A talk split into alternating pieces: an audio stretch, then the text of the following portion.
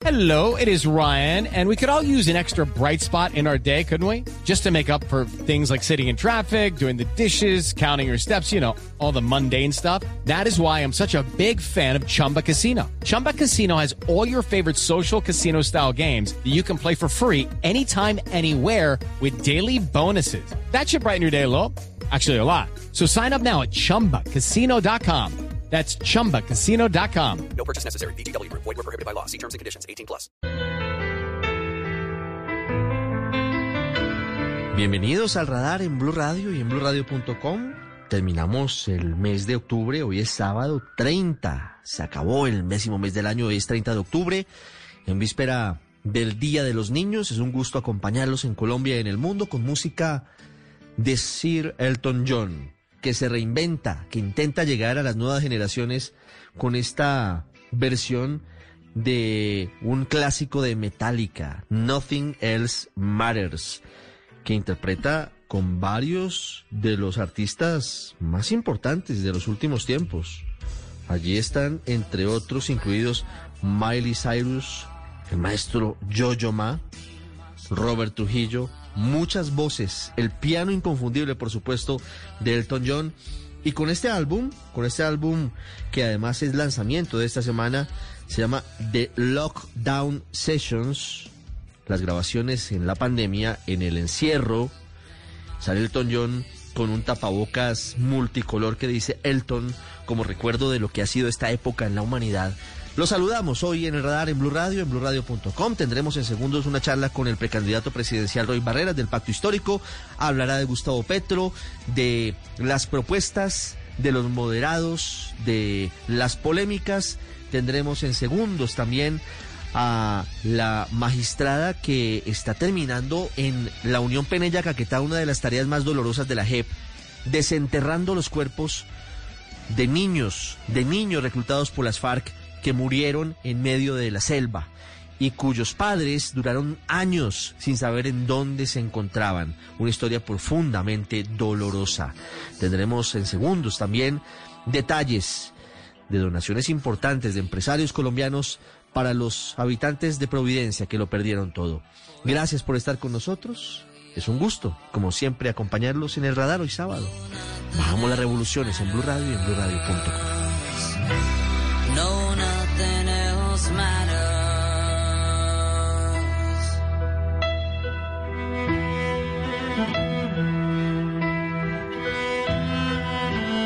Usted está en El Radar, en Blue Radio.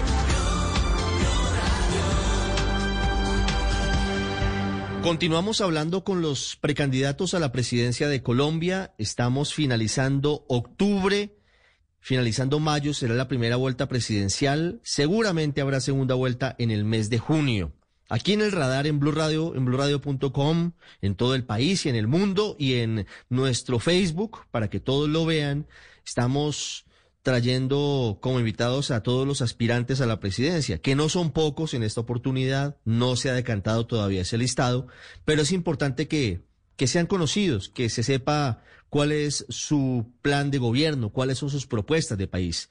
Hoy nos acompaña el senador Roy Barreras, precandidato presidencial del Pacto Histórico. Senador Barreras, buenas tardes. Buenas tardes, Ricardo, a todos los internautas, televidentes, oyentes del radar, de Blue. Muchas gracias por dejarnos entrar a sus hogares, a sus computadores, a sus móviles. Aquí estamos listos para, para compartir este pedacito de vida con ustedes. ¿Por qué se fue del partido de la U? ¿Por qué resultó usted en el Pacto Histórico? El partido de la U traicionó la paz. Usted sabe que yo soy franco y directo.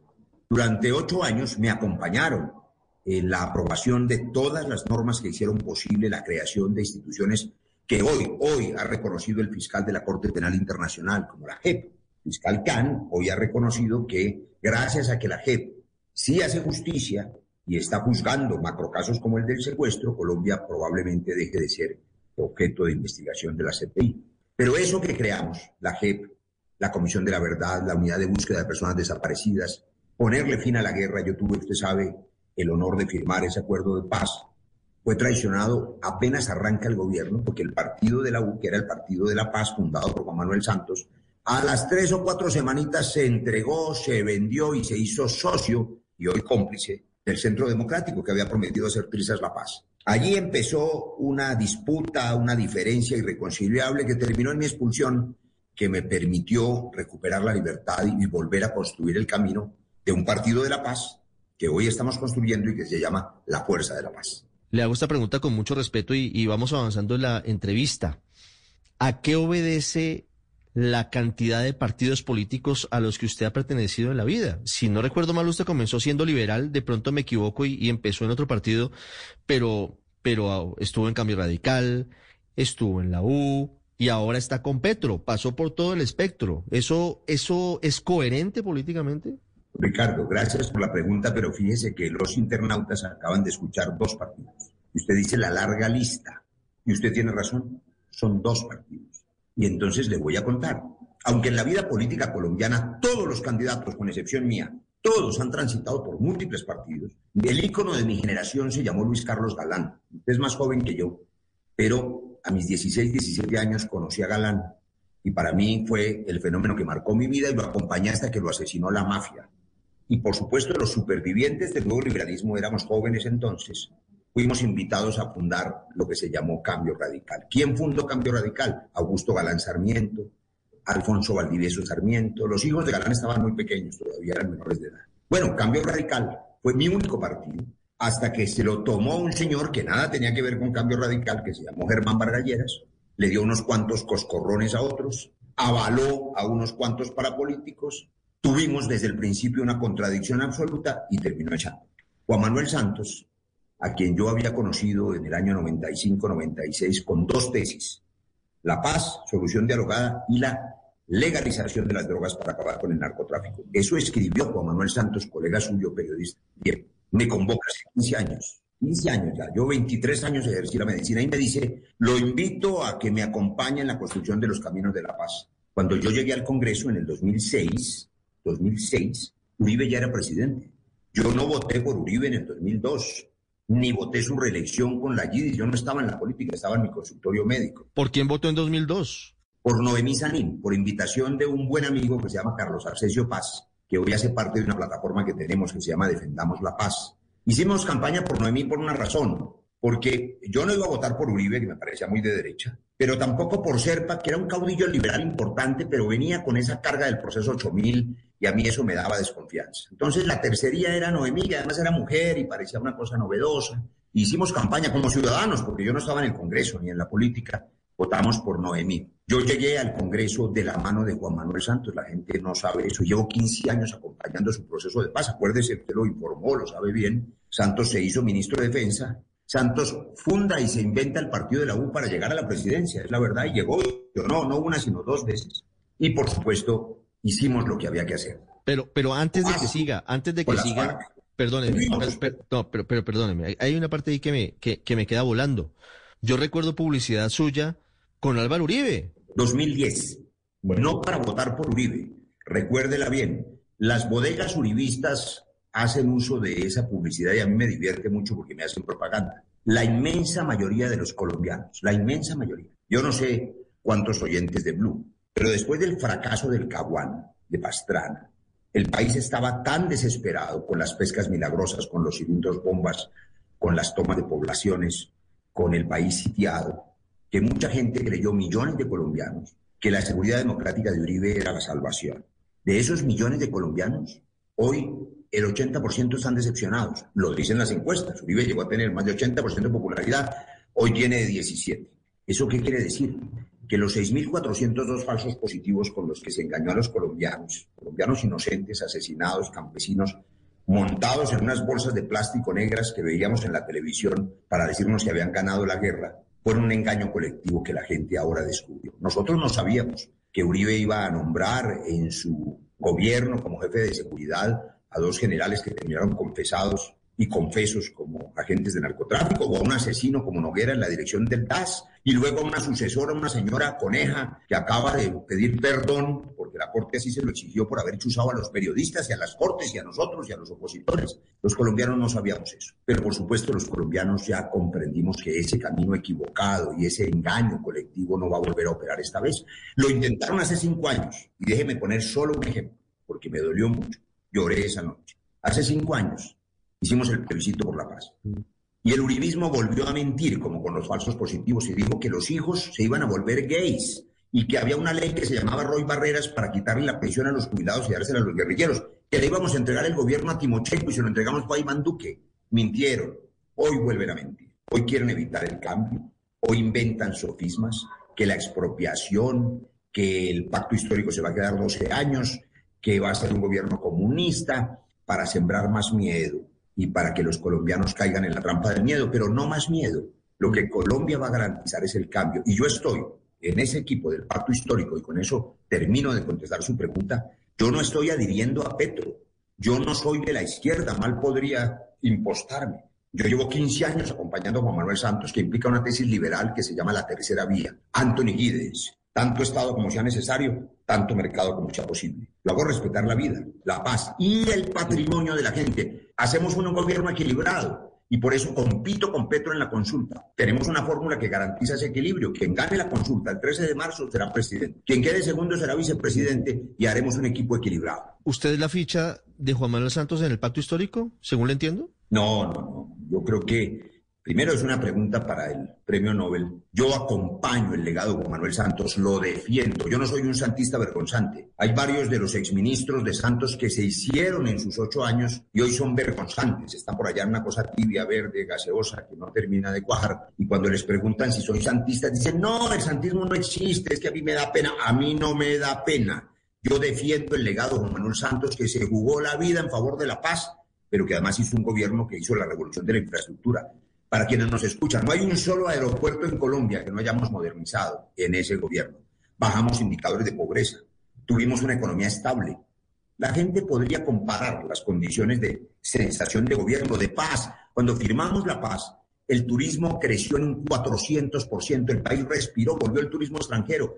No se parece nada al fracaso del gobierno Duque. Y los partidos políticos que le clavaron a los oyentes de Blue la reforma tributaria, no una sino dos veces, la de Carrasquilla, y que la semana pasada, desvergonzados, tumbaron la ley de garantías y aprobaron un articulito que le va a expropiar los ahorros de las cuentas de ahorros a la gente humilde, que si lleva un año sin mover la cuentica, se le van a quitar la práctica y les echa mano el gobierno para más mermelada. Esos partidos cómplices de Duque son cómplices de su fracaso y serán derrotados el 13 de marzo y los vamos a derrotar con la lista cerrada del pacto. Senador Barreras, usted dice, yo no soy de izquierda, mal haría en proclamarme de esa manera, pero ¿no termina usted en un movimiento que es evidentemente de izquierdas? O sea, el líder de ese partido, es, de ese movimiento es Gustavo Petro y lleva muchos años trabajando esa candidatura.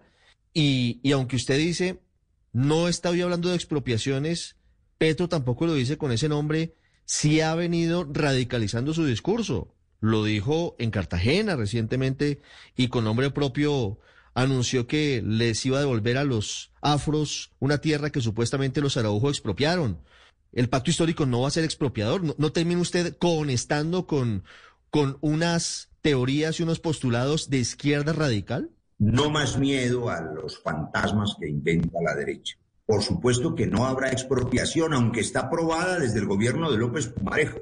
El Estado colombiano puede expropiar por vía administrativa y pagarle al señor Ricardo Espina si tiene una finca a su finca. Eso no se lo está intentando Petro. Pero ese no será el gobierno del pacto histórico. Nosotros hacemos respetar la propiedad privada, la libre empresa. Sin empresa privada no hay crecimiento económico, pero sin Estado no hay justicia social en un país de 21 millones de pobres, con una inequidad enorme. Pero le contesto su pregunta claramente.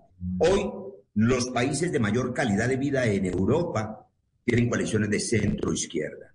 Finlandia, Noruega, Suecia, la están construyendo en estos momentos en Alemania.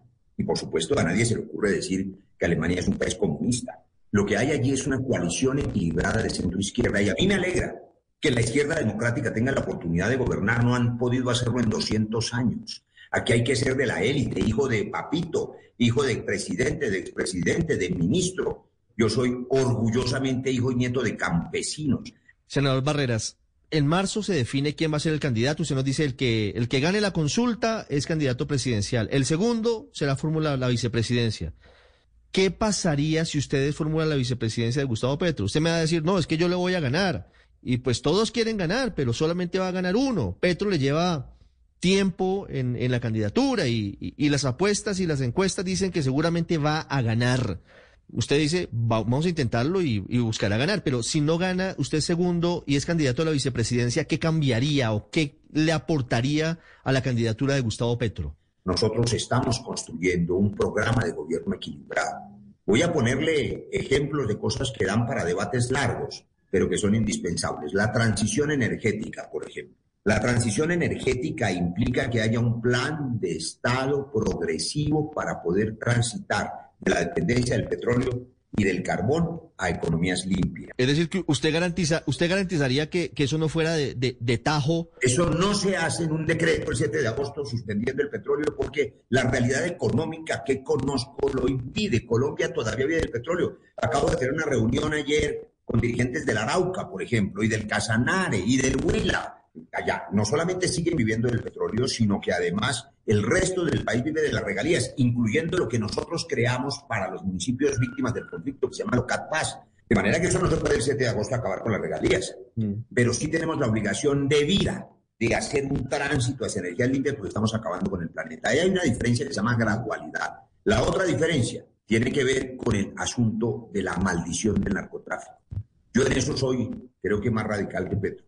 La prohibición es el crimen, Ricardo. Yo soy médico y soy padre de familia. Y sé que la derecha en el mundo asusta a los padres de familia diciéndoles que si se legaliza sus hijos se van a volver adictos.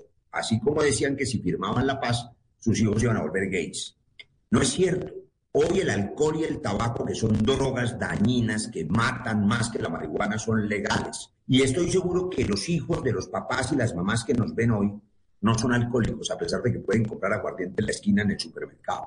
¿Por qué no lo son? Porque el Estado regula el mercado y le quita el negocio criminal a las mafias. Yo creo en la legalización, en la intervención del Estado y en la prevención del consumo. En cambio, no creo, y me da pena decirlo, que la solución al narcotráfico sea cortarle la cabeza cuanto capo eh, miserable aparece. Ese Otoniel es un bandido y un criminal, y yo celebro con todos los colombianos y felicito a la fuerza pública que lo hayan sacado del mercado, si lo capturaron o si se entregó y es un acuerdo ahí raro, extraño que les dio para hacer selfies y foticos. Pero esa no es la solución. Un día se toman fotos con un capo y detrás viene otro y otro y el negocio sigue. Y otros días se toman fotos con otro capo, con el ñeñe, con los pilotos de Sinaloa, legitiman el narcotráfico, destruyen la legitimidad del Estado de Derecho y no tienen cómo garantizar la autoridad en el territorio. ¿Cuál es la propuesta frente a la droga? O sea, si, si llegan a, si usted llega a ser gobierno, le entiendo que promovería la legalización de las drogas en Colombia. Usted me está pregu- eh, preguntando por diferencias. Yo le estoy contando la del petróleo y le estoy contando esta donde he dicho que soy más radical que Petro porque yo creo que hay que modificar la Convención de Viena. Es decir, el mundo está en mora de acabar con la fracasada guerra contra las drogas que implica una visión de política criminal y no de salud pública. Y voy a poner un ejemplo que aún los que se espantan con la idea no podrán controvertir. Hoy los Estados Unidos tienen prácticamente todo su territorio, menos tres estados, la marihuana legalizada y nosotros los colombianos seguimos poniendo los muertos. Yo creo, por ejemplo, en que hay que acabarles el negocio a las mafias y eso se hace que el Estado intervenga, inclusive comprando toda la cosecha. Nosotros estamos trabajando en ese tema. ¿Sabe cuánto vale comprar la cosecha de coca? 2.8 billones. ¿Y sabe cuánto vale envenenar con glifosato toda Colombia en la persecución? 4 billones. Vale más. Y en vidas humanas, la erradicación forzosa, que es un fracaso, de comprar toda la cosecha. Esa, esa ha sido la solución, esa ha sido la solución en Perú y en Bolivia, la compra por parte del Estado de toda la producción de cocaína, de, de- de hoja de coca. No ha aumentado el consumo. Y nosotros en Colombia, nuestra verdadera maldición, Ricardo, es el narcotráfico. Y aprovecho para decir algo con claridad. Los clanes políticos, los gamonales políticos que se repartieron este país y que hoy manipulan la mayoría de los partidos políticos, que tengan financiación mafiosa de narcotraficantes, de clanes, son responsables y cómplices de la violencia y de las muertes de los líderes sociales y ambientales. Que no se hagan los pendejos, como decimos en Colombia. Senador, ¿usted sería el polo a tierra de Gustavo Petro si es el vicepresidente de Petro? Bueno, yo estaría muy contento en que Petro fuera mi vicepresidente, porque estamos de acuerdo con él en la defensa de la paz, de la vida, del medio ambiente, porque tenemos sensibilidad social, porque no nos tienen que contar qué es la pobreza, ni la miseria, ni la violencia. Yo he recorrido este país. Él lleva tres campañas presidenciales, yo llevo tres meses, pero yo he recorrido el país estos 12 años de la mano de las víctimas de Colombia, ellas lo saben. Entonces, yo creo que haríamos un buen equipo. ¿Le preocupan las versiones de ex hombres fuertes del chavismo diciendo que a Petro le dieron plata a Hugo Chávez y el régimen venezolano? No, porque creo que hacen parte del fantasma de, construcción de, del miedo a que haya un gobierno de centro izquierda en Colombia. Y yo no le tengo miedo a Petro, por eso compito con él. Miedo a Petro le tienen mis compañeros de la coalición del Centro de la Esperanza, a quienes no dejo de invitar a que participen con nosotros, compitan con nosotros en la consulta única sin vetos para ganar en la primera vuelta. Pero le tienen miedo, no es porque no quieran competir, sino porque piensan que Petro les gana y le tienen miedo. Yo no le tengo miedo, yo compito con él. La, la situación y el discurso del centro, o digamos de, de la coalición de la esperanza, digámoslo así, para no encasillar a unos y a otros, dice que Colombia está cansada de la polarización, de la derecha y de la izquierda, de Uribe y de Petro. ¿Qué opina usted frente a eso? Bueno, evidentemente yo tengo una historia de vida distinta a la de Petro y tengo también eh, unas ejecutorias diferentes. Yo soy un hombre capaz de construir el diálogo. Yo soy una puerta de entrada, soy un puente. Yo sé hacer la paz. Y creo que eso le garantiza a los colombianos que el gobierno del pacto histórico será un gobierno tranquilo y ecuánime. Pero por supuesto el problema, como dicen los académicos, no es la polarización. La polarización ideológica lo que implica es que la gente tenga claras las ideas. A mí, por ejemplo, me parece muy bien que María Fernanda Cabal, la senadora del Centro Democrático, sea tan radical como es, porque ahí está clara la idea del uribismo. De manera que la polarización no es el problema. El problema es la violencia. La violencia verbal, la violencia en las redes, la intransigencia, la incapacidad de sentarse con el que piensa distinto para hacer acuerdos, el problema es no entender que el pacto es con todos y todas los colombianos, también con el que piensa distinto. Senador Roy Barreras, quiero, para finalizar esta charla, tendremos seguramente muchas otras, preguntarle por Venezuela y por los venezolanos, millones que están en Colombia. Si usted es presidente, si llega el pacto histórico al poder, ¿restablecerá relaciones con Nicolás Maduro? Le digo con claridad, Maduro es un dictador, es un tirano, es un hombre que ha violentado todos los derechos humanos es una pena que los venezolanos permitan que haya un gobierno dictatorial sin libertades, pero a mí me van a elegir en el pacto para gobernar a los colombianos, para proteger a los colombianos. Y por tanto, sí, por supuesto, hay que restablecer las relaciones consulares con Venezuela para proteger a los millones de compatriotas que están viviendo allá, porque cuatro millones de colombianos fueron desplazados por nuestro conflicto en las últimas décadas y allá lo recibieron fraternamente. Hoy son venezolanos, colombo-venezolanos.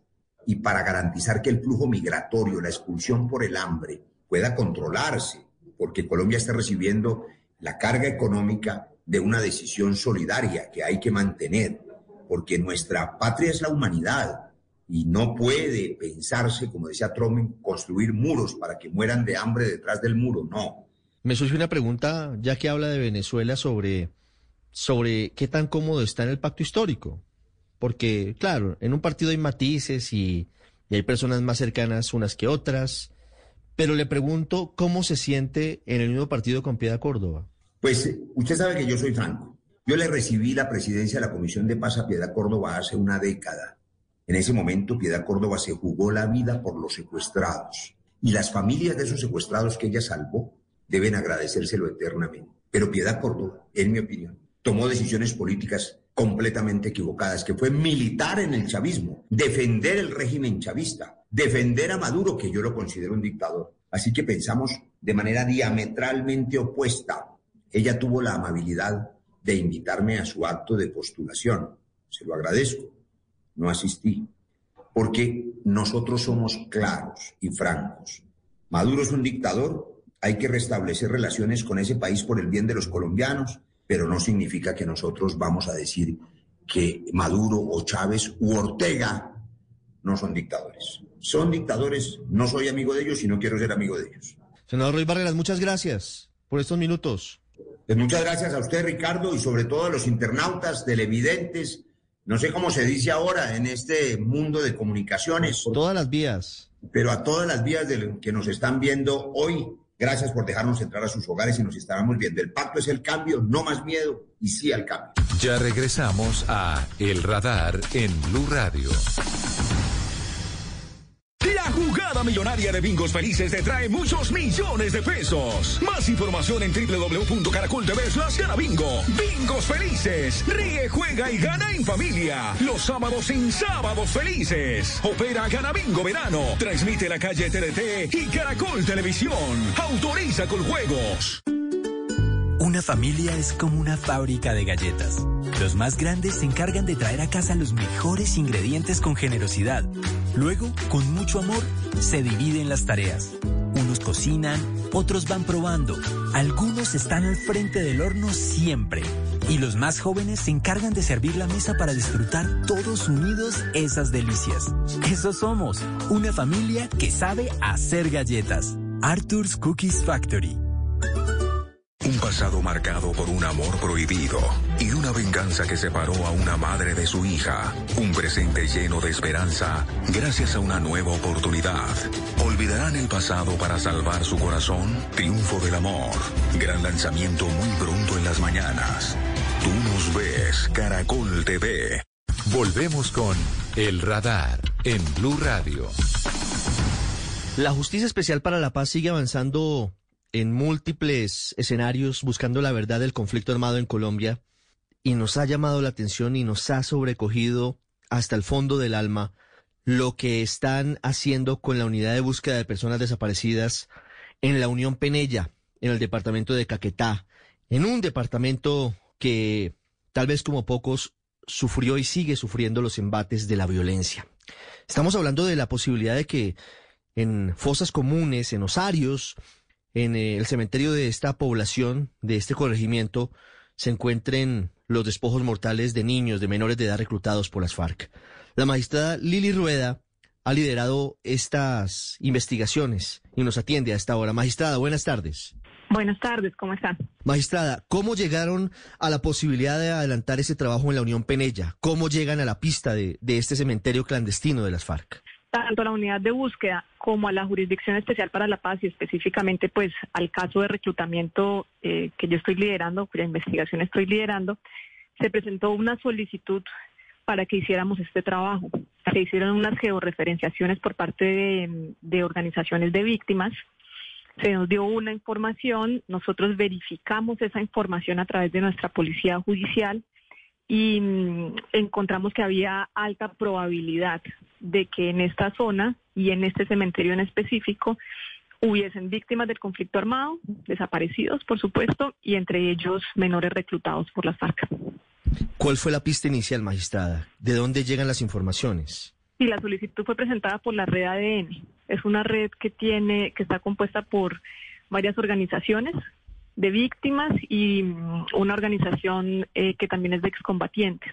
Entonces ellos nos dan la información, nosotros realizamos las labores de verificación y corroboración y tomamos la decisión de ordenar esas medidas cautelares, que es el nombre que se le da dentro del procedimiento que hacemos en la jurisdicción para proteger sitios, información, lugares y en este caso pues para hacer la protección del lugar y realizar la recuperación de los restos para proceder a su identificación. ¿Quién es la primera persona, de dónde va la información a la JEP sobre la posibilidad de que en ese cementerio estén los restos de niños reclutados por las FARC? A la JEP la activa la red ADN y ellos nos hacen la solicitud formal a nosotros y a la unidad de búsqueda de personas dadas por desaparecidas. Entonces ahí es que activamos todas nuestras tareas y después de esto pasó mm, en marzo, eh, hicimos todas las tareas, de, las tareas de corroboración hasta inicios de octubre y decidimos entonces intervenir en el cementerio. ¿Qué información les entrega a ustedes esta organización social? ¿Cuántos niños habrían sido sepultados allí después de haber sido reclutados por las FARC, magistrada? Eh, la red presenta un informe que se llama Bajo Tierra Piden Justicia. Es el informe que, digamos, que inicia eh, toda esta labor y, allí se presentan pues seis posibles sitios eh, de geo, que están georreferenciados, es decir, ya habían estado previamente ubicados por las organizaciones y por los gestores humanitarios que allí trabajan cuando analizamos nosotros la información en el caso de reclutamiento, en el caso 07 que tenemos en la jurisdicción de reclutamiento y utilización de niños y niñas, mm. encontramos que hay dos puntos en donde em, hay información sobre posibles menores o adultos que fueron reclutados siendo niños. Entonces, podríamos encontrar cuerpos de menores o cuerpos de adultos con alta probabilidad de que fueron reclutados siendo niños. Y allí decidimos entonces intervenir el punto. Maestrada, ¿cómo se ha hecho el trabajo en la Unión Penella? en conjunto con la unidad, de búsqueda de desaparecidos? Iniciamos el trabajo el 19 de octubre.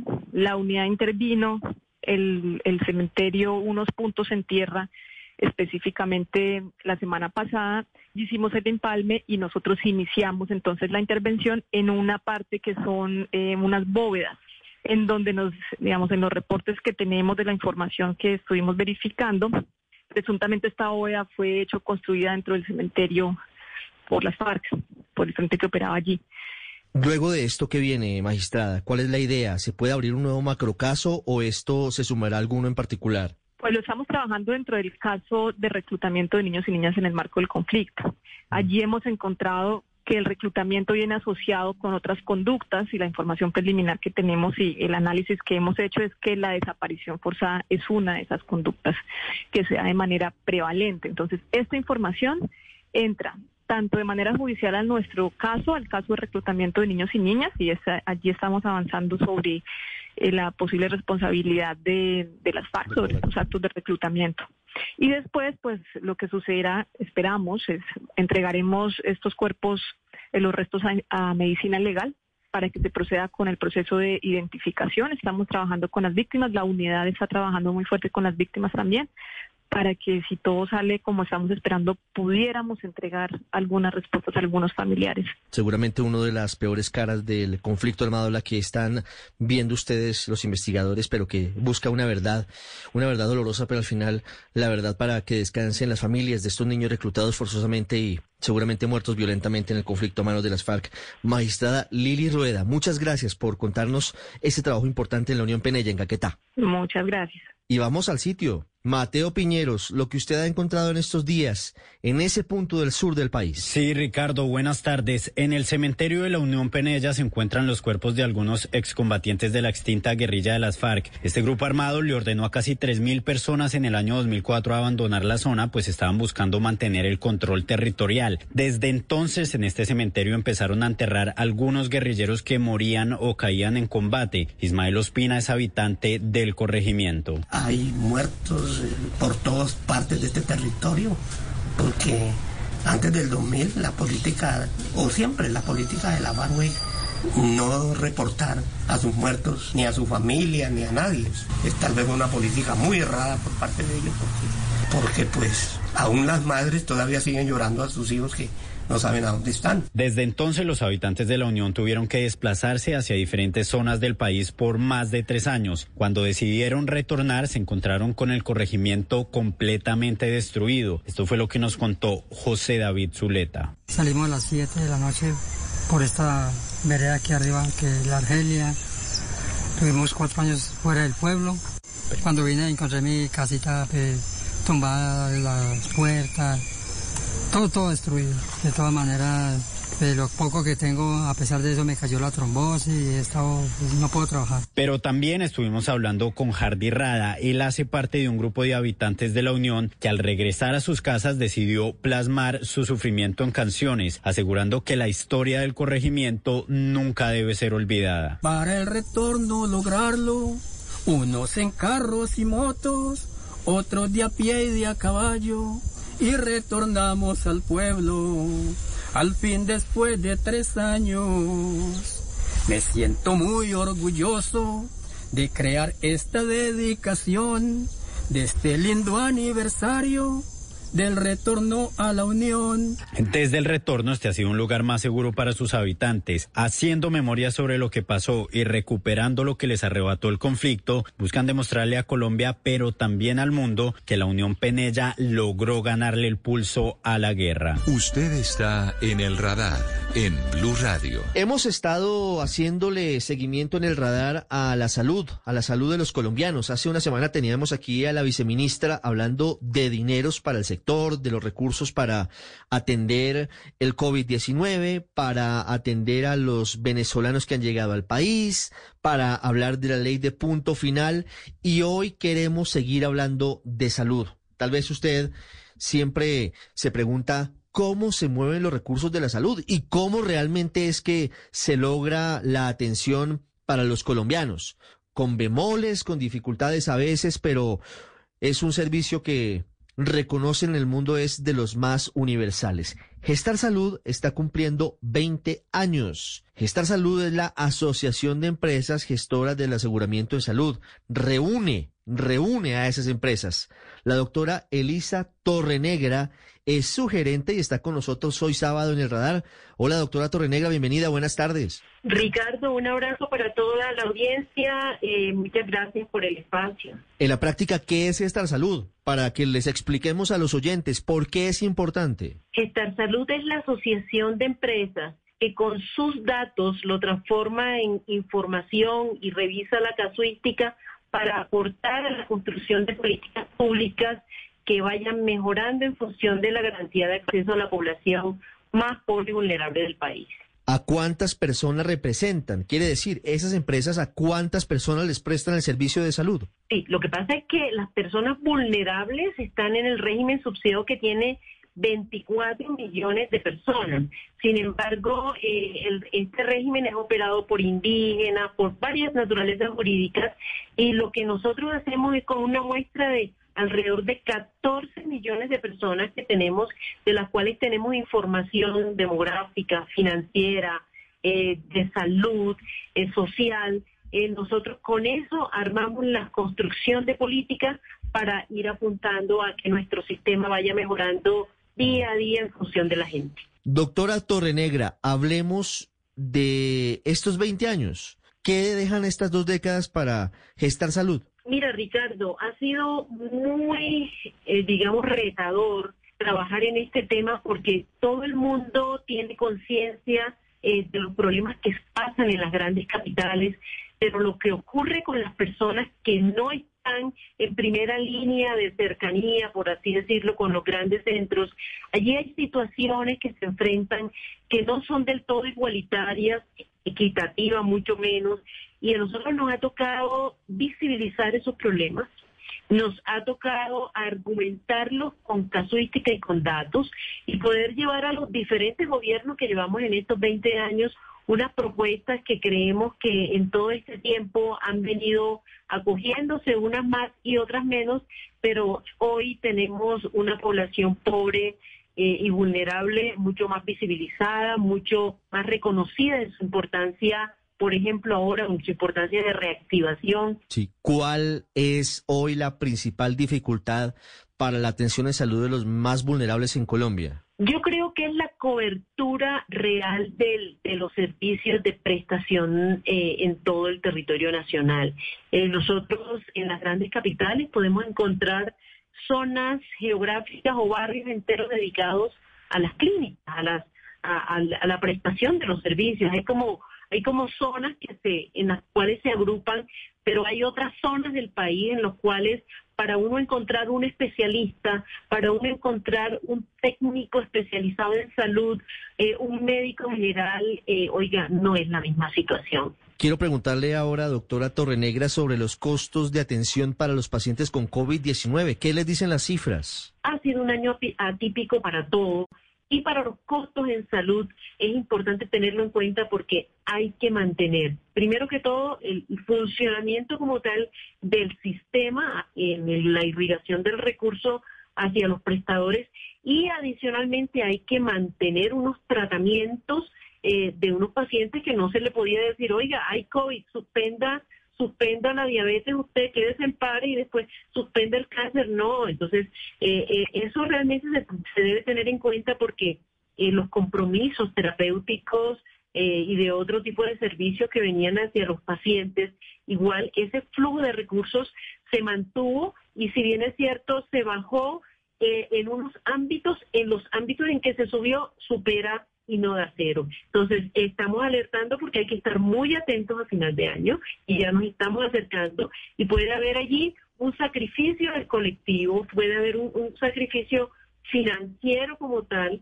eh, de la unidad per cápita que se manejaba y es apenas lógico en una pandemia como esto que a todos nos cogió como de sorpresa. Pues una advertencia importante desde Gestar Salud para el Gobierno Nacional, doctora Elisa Torrenegra. Gracias, felicitaciones por estos 20 años y atentos a la salud de más de 14 millones de colombianos. Ricardo, como siempre, contamos con ustedes. Los comunicadores para nosotros son fundamentales porque son los que hacen que las personas de todo el mundo nos contemos con las realidades eh, fieles del país. Usted está en el radar en Blue Radio. Hace casi un año, el huracán Iota destruyó prácticamente la isla de Providencia, en el punto más al norte de Colombia en el archipiélago de San Andrés y hoy casi un año después se han presentado muchas dificultades para su reconstrucción, para la llegada de los materiales. El puerto de Providencia es muy pequeño, el calado no permite que lleguen embarcaciones grandes con los materiales para adelantar la construcción. Y también se hicieron promesas que eran difíciles o imposibles de cumplir por parte del gobierno nacional. Pero en medio de todo, lo, que se ha visto es la solidaridad de los colombianos, de muchas personas que han hecho donaciones grandes, importantes, desde el colombiano anónimo que decidió hacer una consignación, desde el que envió mercados, desde el que llevó otro tipo de, de ayudas en su momento difícil. Hoy también hay que destacar a las empresas que siguen haciendo patria y que siguen ayudando a los habitantes de Providencia Hoy hablamos de una donación que es muy importante. Es prácticamente entregarle neveras a todos los habitantes de la isla de Providencia. Mil neveras ha entregado la firma Supergiros, la empresa más importante del país en materia de giros postales. Su presidente es Edgar Páez. Señor Páez, buenas tardes. Hola Ricardo, buenas tardes. Un saludo para ti y para todas las personas. ¿De dónde surgió la idea de, de, las, de llevar estas mil neveras a, a, los habitantes de Providencia? Se dice rápido, pero entre otras cosas es un esfuerzo económico importante y es un esfuerzo sobre todo logístico titánico llevar esas mil neveras a Providencia. Sí, Ricardo, la verdad es que nosotros el año pasado cuando nos dimos cuenta de esta catástrofe, estuvimos eh, hablando con la gente de la presidencia de la República y fuimos hasta allá. Fuimos los primeros días de diciembre a Providencia y habían pasado muy pocos días del huracán y la verdad es que vimos unas cosas totalmente terribles. La situación de la gente era dramática, la gente estaba totalmente indefensa, la gente estaba en la calle, había mucha, mucha fuerza pública, había mucho militar, había muchos soldados recogiendo escombros en la calle y eso nos sensibilizó demasiado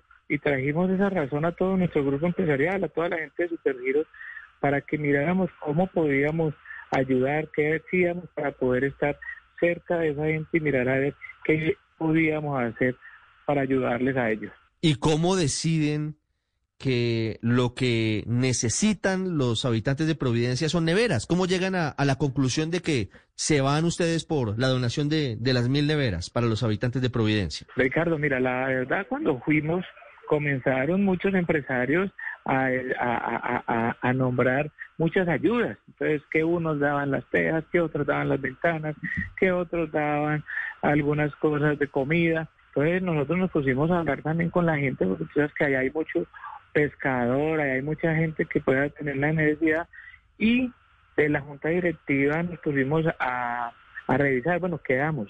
Y en conclusión, en conclusión queríamos darle algo a toda la comunidad que le sirviera, pero que le sirviera para solucionar un problema y que ese problema lo que sirviera era que nos tuvieran siempre en su casa y básicamente lo que queremos era que resolverles ese problema, pero que también se dieran cuenta que íbamos a estar muy cerca de ellos y por eso decidimos por la nevera.